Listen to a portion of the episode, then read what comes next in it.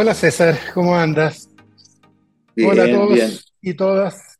Eh, estamos retomando yo nuestra rutina con César. y, y aprovechemos de darle a todos los amigos el feliz Día del Padre, que es mañana. Mañana, hoy estamos, estamos grabando con César sábado, día antes del Día del Padre, así que a todos los papás un gran abrazo ¿eh? y que los hijos no dejen ahí del lado a sus padres y los aprovechen. Eh, me parece. oye, tenemos dos tremendos temas, César. Complicados los dos, sorprendentes los dos. eh, y buenos para conversar. Uno, el tema de republicanos. Mira, he recibido insultos, tallas, me han humillado por este cuento que hay algunos que sostienen que yo me corrí en estos programas para hablar de la victoria de los republicanos, porque pasó justo entre medio de cuando tuve que viajar. Entonces, Ah, eh, vamos a tocar, a-. claro, vamos a tocar ahora el tema de los republicanos demostrando que no le tenemos susto al tema. Eh, y el segundo tema que vamos a hablar, fuera del tema de la victoria tremenda de los republicanos, vamos a hablar del tema de los municipios, el tema del tronco Torre, Torrealba, eh, y los problemas que se están generando y se están detectando dentro de municipios que no son menores, en una cuestión que es claramente, además, bien democrática, cruzadita de partidos. ¿ah? Aquí no hay nadie que, que tenga, que esté libre de pecado. Pero yo voy a contar además que para mí es un tema muy doloroso porque yo co- conozco harto el tronco, entonces me, me- me golpeó harto. Bueno, pero César, partamos por lo primero. Tira tú tu opinión, después voy tirando la mía y vamos viendo. Ahí vamos cambiando. Sí, ¿qué, qué te parece esta cuestión de esta especie de movimiento, de, de esta hegemonía que tomó de repente no solo la derecha republicana, sino que dentro del sistema político completo, o sea, al punto de dominar la nueva convención o asamblea constituyente que tenemos. Entonces, ¿qué te parece? ¿Cómo lo viste? ¿Cómo lo explicas? Antes de entrar en la segunda parte de este primer tema, que es ver cómo ves, ves venir las cosas. Bueno, ahí es increíble el, el- péndulo, cómo se movió lo rápido.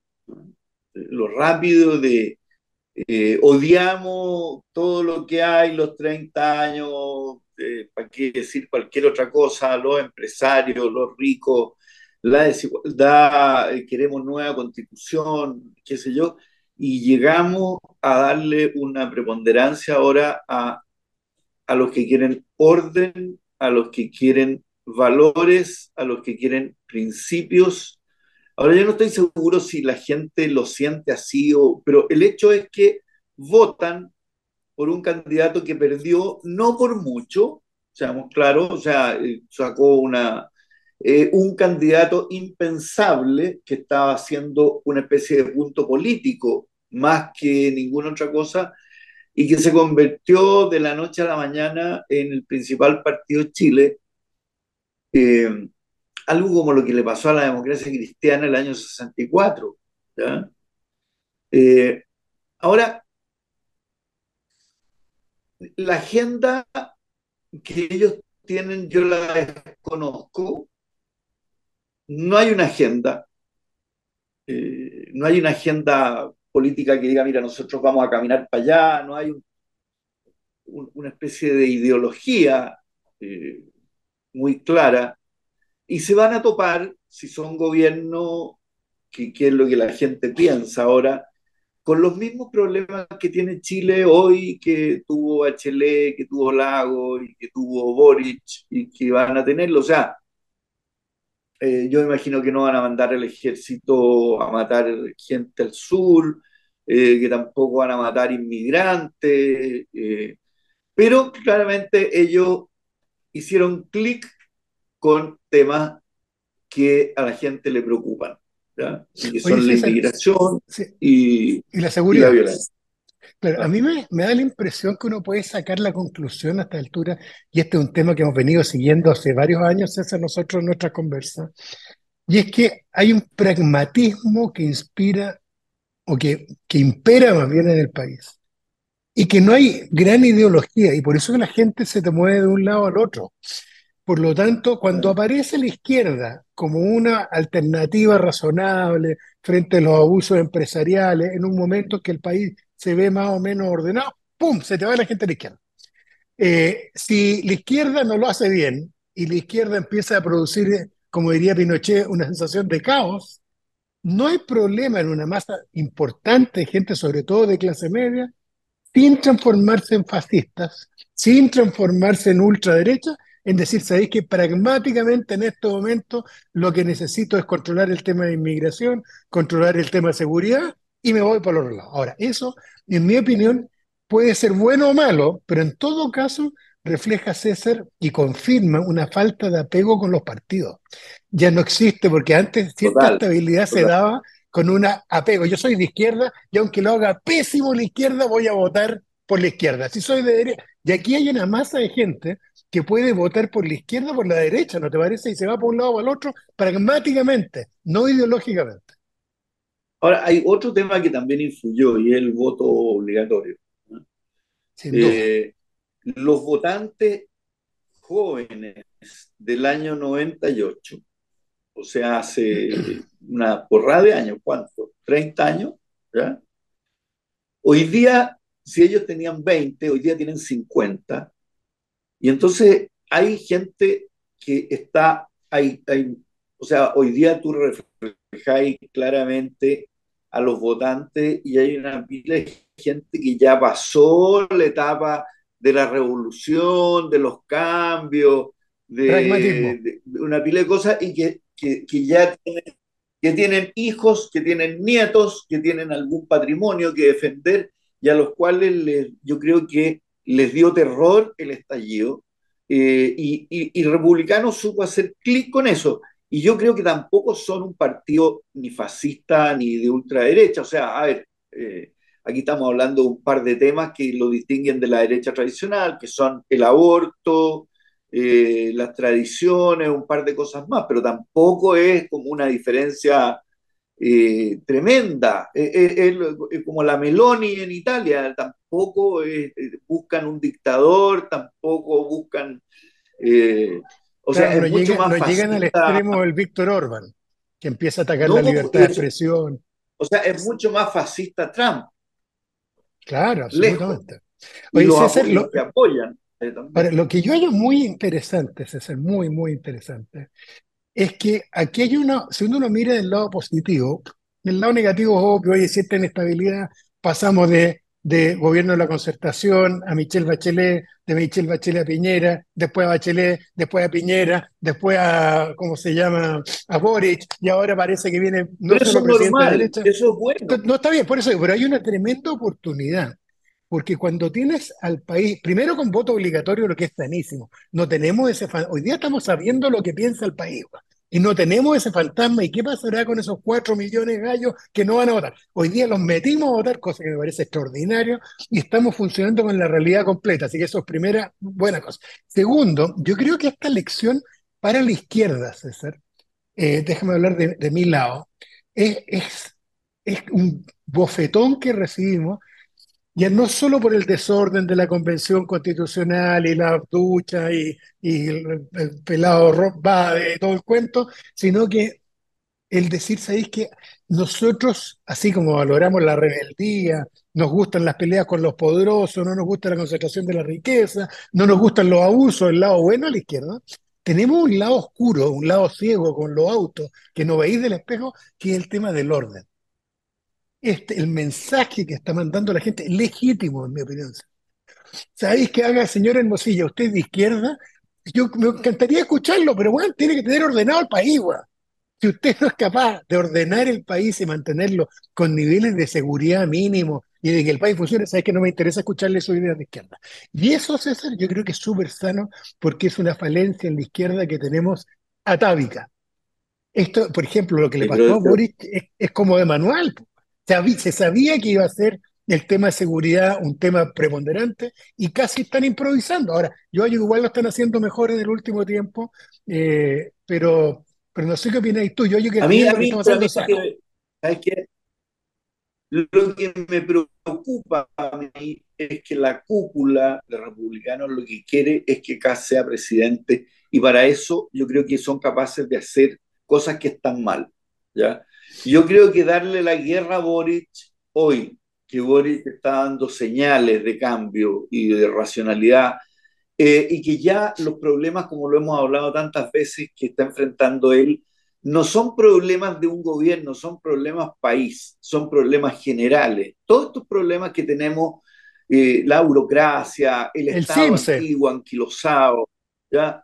Eh, todo ese, el tema, incluso mira lo que pasa ahora con los profesores, que los alumnos no los respetan y que hacen lo que quieren en clase. Hay una por ahí, una, una versión de una pobre profesora joven. la vi, la vi, qué terrible. Es, para llorar, es para llorar esa cuestión. Increíble, me dio pena.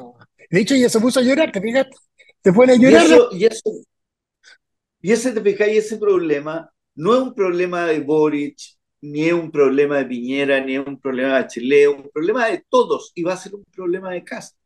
Y no es una cuestión de decir ahora, como era, lo hacían los curas del verbo divino, a uno lo echaban del colegio y chao, o le pegaban un palo en la cabeza, digamos, que hoy día sería inaceptable, me pescaban de las patillas, sí.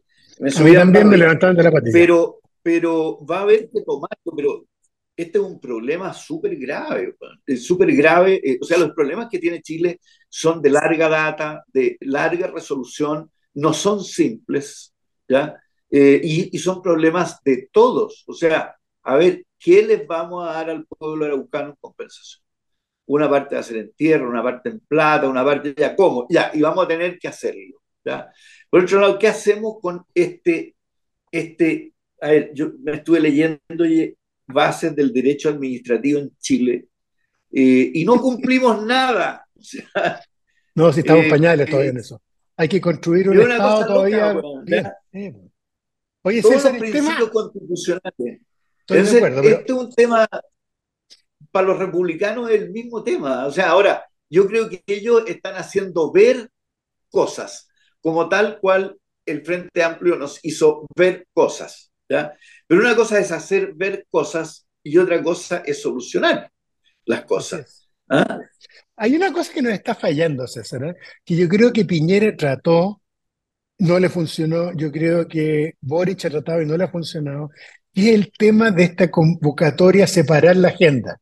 Peleemos y saquémonos los ojos en relación con temas tema de trinchera, pero el tema de seguridad, hagámoslo en patota, el tema de, de, educación, tratémoslo como tema Estado. Y en eso hemos no hemos tenido la capacidad, la ductilidad política para ser capaces de sentarnos y enfrentar estos temas de Estado conjunto. Se lleva la pelea de trinchera por el lado de la izquierda, por el lado de repente de la Pamela Giles, por el lado de algunos republicanos, y no se permite eso. Y yo creo que tenemos que aprender a separar las cosas. El tema del CIMSE no es un tema de Boric, el tema del CIMSE, que es bien complicado, es un tema de país y lo tenemos que enfrentar entre todos. Y una consecuencia de la pandemia, etcétera, pero tenemos que enfrentarlo entre todos.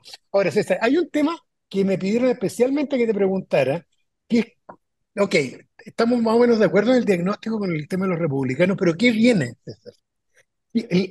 Voy a usar el tecnicismo de ciencia política. La cagada que hay adentro de la UDI, la cagada que hay en sectores de RN, con la, de, la quita de piso que le hizo Republicano Grande. ¿Cómo ves tú eso? ¿Cómo ves que se van a, a reorganizar la fuerza en la derecha con este, esta entrada tan fuerte de los republicanos?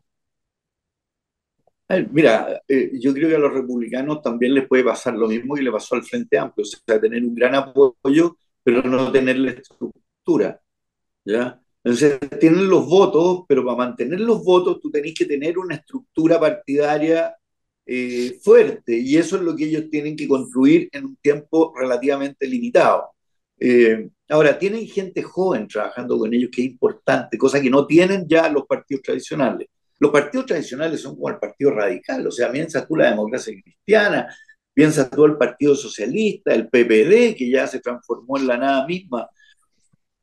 Eh, ellos tienen un desafío, yo creo que la UDI igual va a sobrevivir este chaparrón.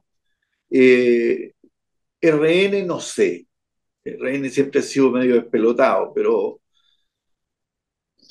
mucha, yo creo que eh, hacer aquí predicciones, como decía Yogi Berra, hacer predicciones es difícil, sobre todo sobre el futuro. Ahora, lo que, sobre todo sobre el futuro. Oye, creo que sí, es interesante porque los dos que somos como hinchas secretos de la Evelyn Matei, yo estaba seguro que la Evelyn tenía una tremenda chance hace un mes y medio atrás de ser la candidata de la derecha y por lo tanto tenía una tremenda chance de ser presidenta de la República y todo, y de repente se produce este terremoto republicano y desaparecen los candidatos que no sean republicanos y aparece Cast como el Sí, hombre pero, probable. pero, pero en una de esas te podía encontrar como pasó en Francia una vez que esta cuestión va a ser entre Cast y la Matei y va a ganar la Matei. Claro, claro. De más puede pasar. O sea, hoy día, como están las cosas, eh, nombra candidatos, o sea, está la TOA, ¿ya? ¿Y, ¿Y quién más? Y no hay más, y no hay más. O sea, del Frente Amplio nadie, eh, Boric no puede ser, ¿ya? Eh, ahora, a mí, ¿qué quieres que te diga? A mí me ha impresionado la capacidad de Boric para ir evolucionando. Eh, yo entiendo a muchos amigos míos que me dicen lo importante en la vida, en la consistencia, qué sé yo. Para mí lo importante es que haya progreso y que la cuestión funcione. Lo que dijeron para atrás, o sea, además le ha tocado muy difícil, César. Piensa, yo te insisto, Sí, los, po. histori- los historiadores se van a hacer chupetes. Ser presidente de la República joven, con una coalición despelotada como y que tengan la derrota que tuviste con el plebiscito de salida, y que hayas quedado desempoderado, y no dos veces, que no se te haya incendiado la calle al revés, contuviste todo y el país está tranquilo. Ah, y, y hay cierta turbulencia en el sur, pero no distinta a la que ha habido en los últimos 10 años. Y, y resulta que el tipo ha mantenido bien el control del país en circunstancias que te las regalo. O sea, esto solo es comparable con, con la cuestión de Piñera, No, la el frase de que vivíamos en un paraíso, weón, y le quedó la cagada al día siguiente. Pero aquí algo parecido, los dos se desempoderaron de repente.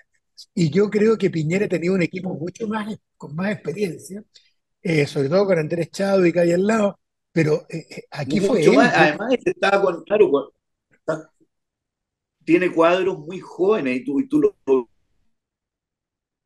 Gallo Araos, con el cuento que pasó con la feria del libro de Frankfurt, o sea que no, no, no hay, no hay, y, y de repente gente como la Analía Uriarte que eh, no, no pudo más, tal cual. Oye. César, bueno, pero vamos a seguir con este tema. Yo lo hallo Eh, lo que está pasando en materia política.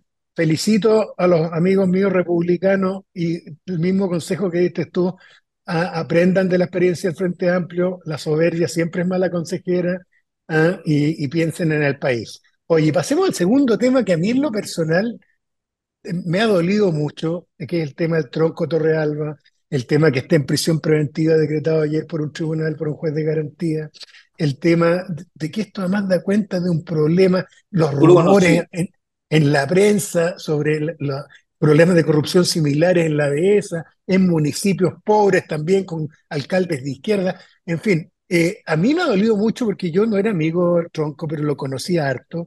Había estado numerosas veces con él él siempre fue muy gentil conmigo, ¿ah? Simpático, divertido, nunca lo llevé prepotente. Y si alguien me hubiera dicho este tema, yo creo que hubiera puesto mis manos al fuego y me hubiera quemado, porque no me lo hubiera imaginado.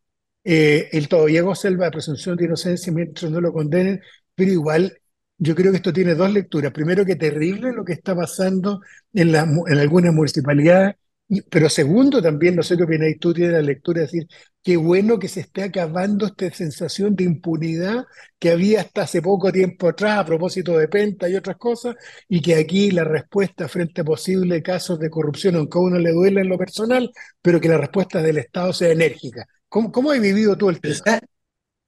a ver, primero, lo primero sorprendente es que esto nace de una acusación.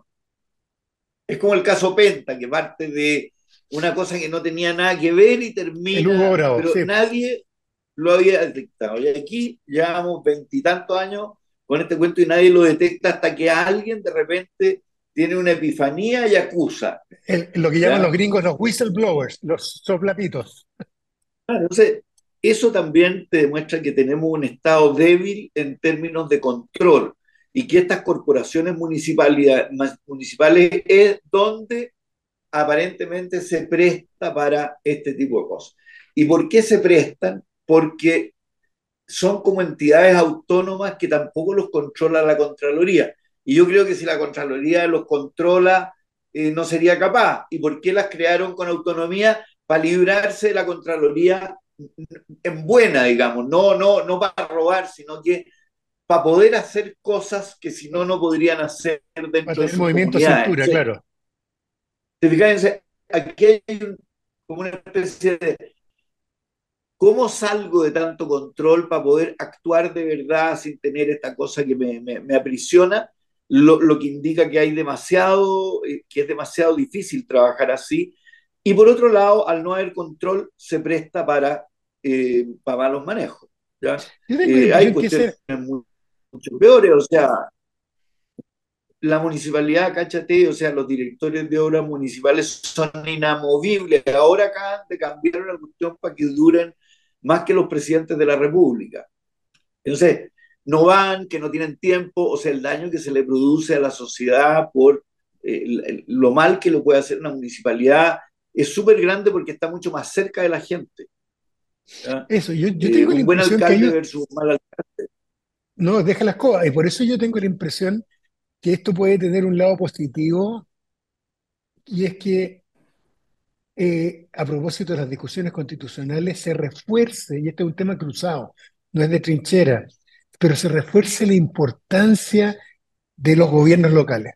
Esto lo hemos hablado infinidad de veces a propósito de Estados Unidos, de Canadá, ¿no es cierto?, de otros países. Es, es muy importante empoderar los gobiernos locales de forma tal que la gente, primero, se abran espacio de participación Segundo, una forma a lo mejor, César, es que haya mecanismos locales de control, que además de la Contraloría, que de repente no da abasto, eh, hayan mecanismos locales y hayan una especie de contralorías locales de gente que sea elegida y que permita que ellos controlen el, el, supuestamente para eso están los concejales, pues, Pero es que más. ¿Te fijáis? o sea, para eso están los concejales y tú decís, oye, pero ¿cómo es esta cuestión? Yo he sabido, como tú, el alcalde de la comuna X eh, está haciendo su plan regulador y habla con el de la comuna Y, entonces le dice, cuéntame tu plan regulador, yo te cuento el mío, ¿ya? Eh, y pasa viola.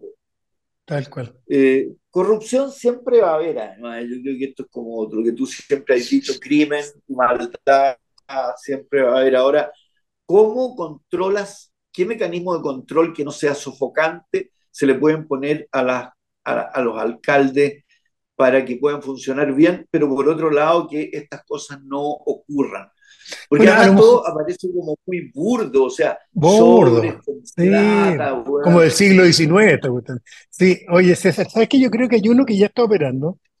Yo tengo la impresión que no hay, o sea, esto es la condición humana. Tú ser del PC, del PS, de, la UDI o de republicano, y si te quedas mucho rato en el poder, y, te reelegiste, y descubriste la fórmula de reelección, te relacionáis bien con la gente, tenéis buen trato, tenéis buena memoria para acordarte del nombre de los hijos de la señora Juanita, parece que te empiezan a reelegir.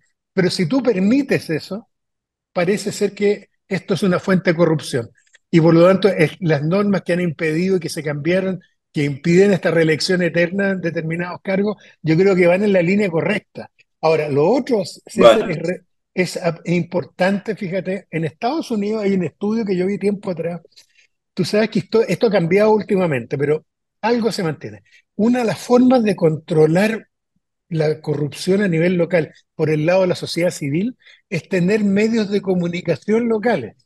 Así uno confía en la radio Bio, Bio en el ah, que, que, que, si pillan un ministro del gobierno que sea, lo van a denunciar y los, los políticos tienen que tener susto.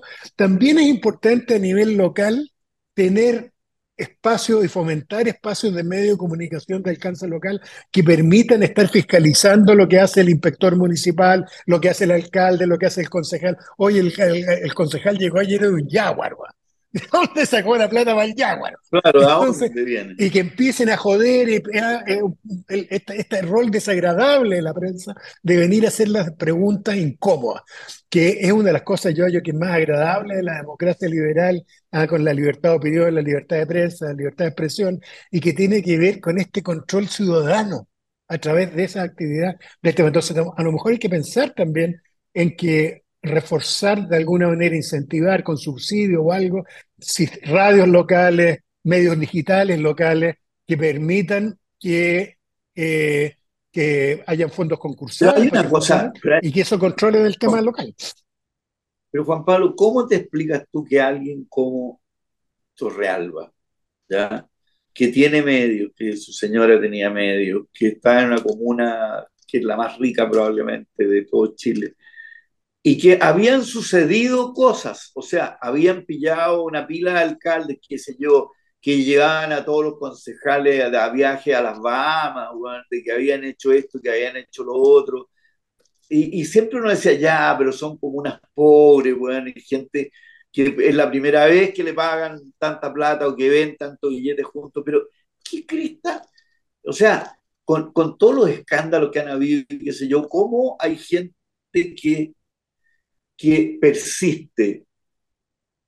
Yo tengo la impresión que es la condición humana, César. Yo, yo creo que esta cuestión viene de la época de los griegos. O sea, tú veis en, algunas partes de la guerra del Peloponeso y ves cómo ahí Tucídides está mencionando generales corruptos y políticos corruptos.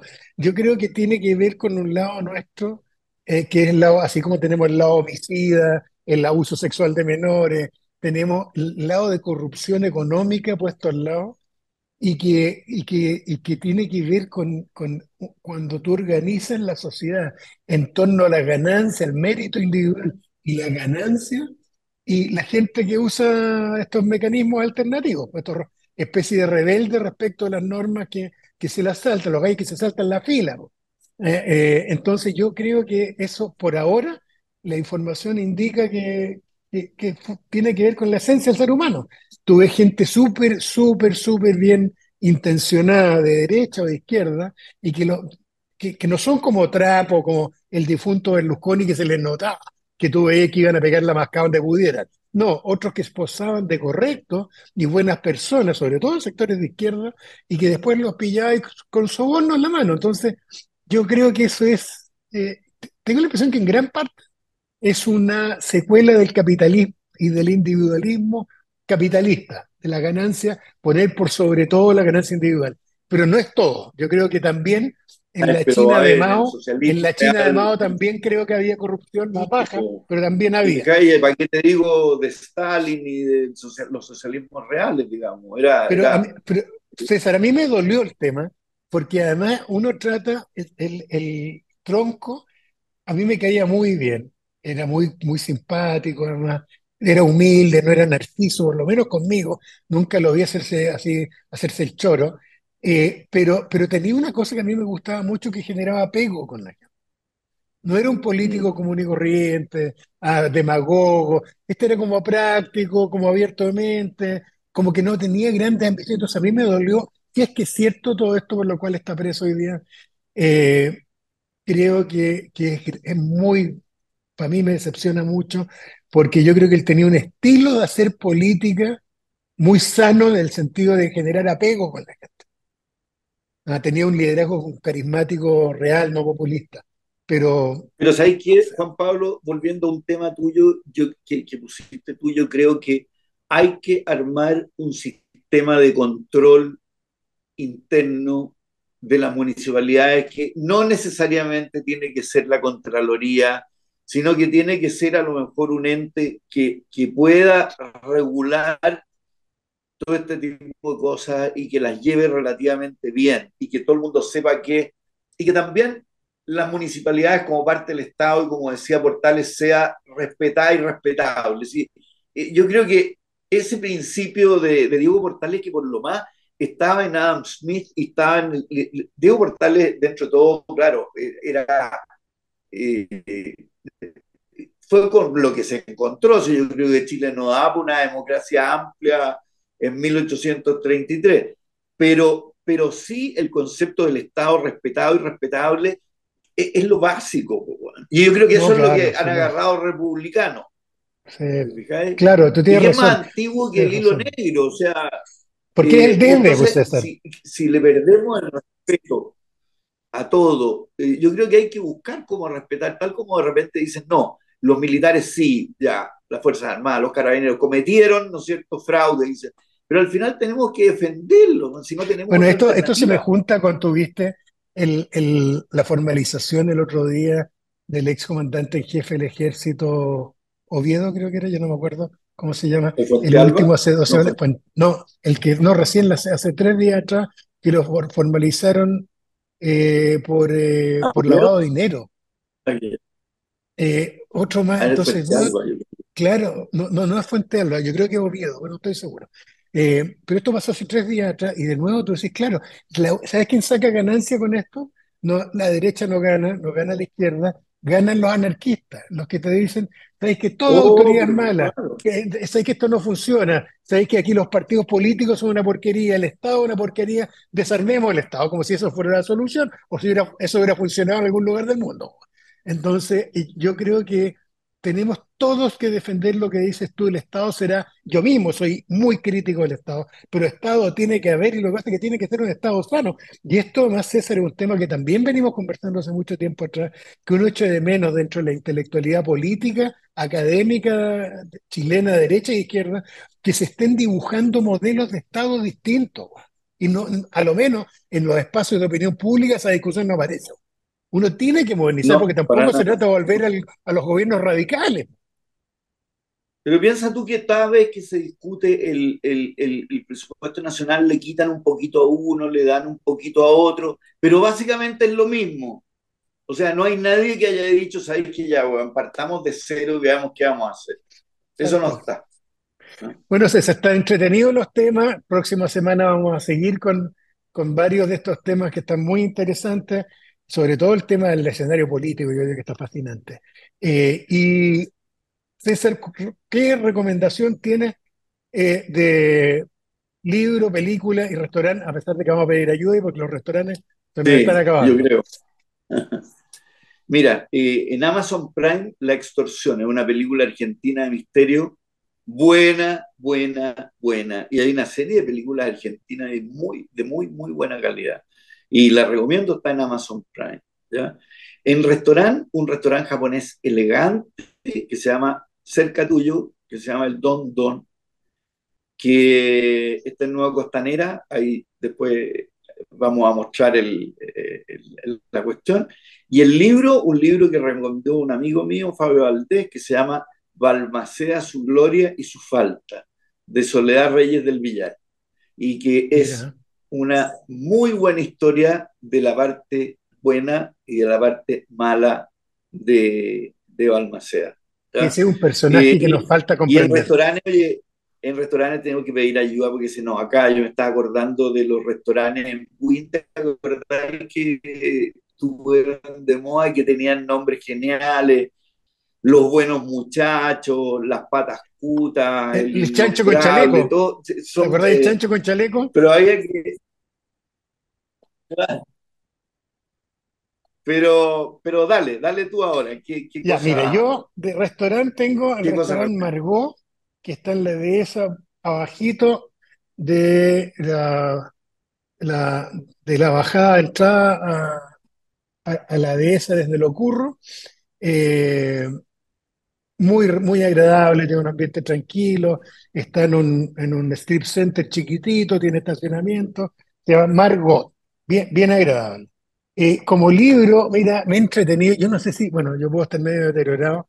Este es un libro que encontré por casualidad y que me ha agradado tanto, fíjate, llama Antofagasta 1879, construyendo el camino a la victoria, de un señor que se llama Ricardo Kaiser Neto, que parece ser oficial de ejército, yo creo que debe ser coronel o algo así, porque aparece adentro con uniforme, y esta parece que es la tesis de él en, un posgrado dentro del área de historia militar, pero muy entretenido, porque tú caché que cuando uno estudia la historia de la guerra del Pacífico, como que te metí en el, la toma de Antofagasta, la batalla de Calama, y pasaste, ¿no es cierto?, después la batalla de Marítima, y después te fuiste al norte, Arica, Iquique, qué sé yo, todo el Entonces, aquí se detiene en eso, porque es el momento en que se organiza, es muy interesante. Se organiza el ejército chileno y pasa a ser de este ejército de cero, ¿ah? claro, de dos mil y tantos miembros a tener nueve mil, diez mil, once mil, quince mil, veinte mil eh, miembros activos y se mete detrás en cómo se va organizando y quiénes son las personas. Tú sabes que hace mucho tiempo ya hay historiadores que sostienen que ganamos la guerra del Pacífico al final por tener mejor capacidad logística. Ah, eh, y ese es un tema siempre olvidado. Sí, claro. Eh, pero gran libro, me gustó mucho. No, pero por tener orden, además, imagínate que Perú y en Bolivia durante la guerra cambiaron como tres veces de. Sí, pues tuvieron sus golpes y todo. Claro, pero lo recomiendo mucho, entretenido, libro sencillo, pero que a uno le aporta, por lo menos los que no somos grandes sabios de la historia de la guerra del Pacífico, a mí me aportó mucho eh, desde este punto de vista, y además escribe muy bien el señor Kaiser, eh, y, y, como digo, más tiene una mirada, una mirada muy especial de no centrarse solo en la cosa táctica o estratégica bélica, sino en la parte de atrás, la parte que uno no ve. ¿ah? Eh, y eh, de película, una película que me sorprendió, ah, un documental que se llama Arnold, de la historia de Arnold Schwarzenegger. ¿Ah? La historia de Arnold Schwarzenegger, un documental. Pero lo recomiendo encarecidamente. Primero, el personaje es muy sorprendente. Uno lo mira a huevo y todo. Y uno dice: Este gallo fue campeón del mundo de físico-culturismo. De campeón del mundo de físico-culturismo pasó a ser una de las estrellas del cine mundial más importantes. Además, empresario inmobiliario. Y de repente se mete en carrera política y llega a ser gobernador, de, California. Y hoy día, gran crítico de Trump, un personaje increíble que cuenta más su historia personal, sus dramas personales, su, ah, su pasado nazi con su papá, que era miembro de la SS. Lo recomiendo, de verdad, un personaje súper valioso. Oye, y por último, les pedimos que nos recomienden por correo o en los comentarios de, que nos puedan mandar. No nos está dando más el tema de restaurante, entonces con César estamos viendo que hacemos una tercera recomendación de además del libro y de película, que es más fácil, de, de música, les interesa una recomendación de teatro, de, de, qué les interesaría que, si es que les interesa, les recomendemos algo más. Así que eso, eh, eh, o viajes también y cosas, hoy día está prácticamente el 70% de Chile pudiendo viajar, así que ahí cuéntenos, César es bien viajado, yo he viajado también su poco, entonces también podemos hacer por ese lado. Y eh, y cuéntenos qué opinan, pero eh, ya estamos, como ven ustedes, después de ese hiato que tuvimos por culpa mía, retomando. Oye, pero eh, ahí, para la próxima tenemos hartos temas. Está el pacto fiscal, que se ve súper interesante. El drama de la visa waiver. la ley antiterrorista, que es una cuestión que, que tú la, la dominas súper bien, así que ahí tenemos tema para el próximo. Tal cual. Ya pues, hoy qué bueno verlos, estimados y estimadas, y nos vemos la próxima semana. Eso. Chao.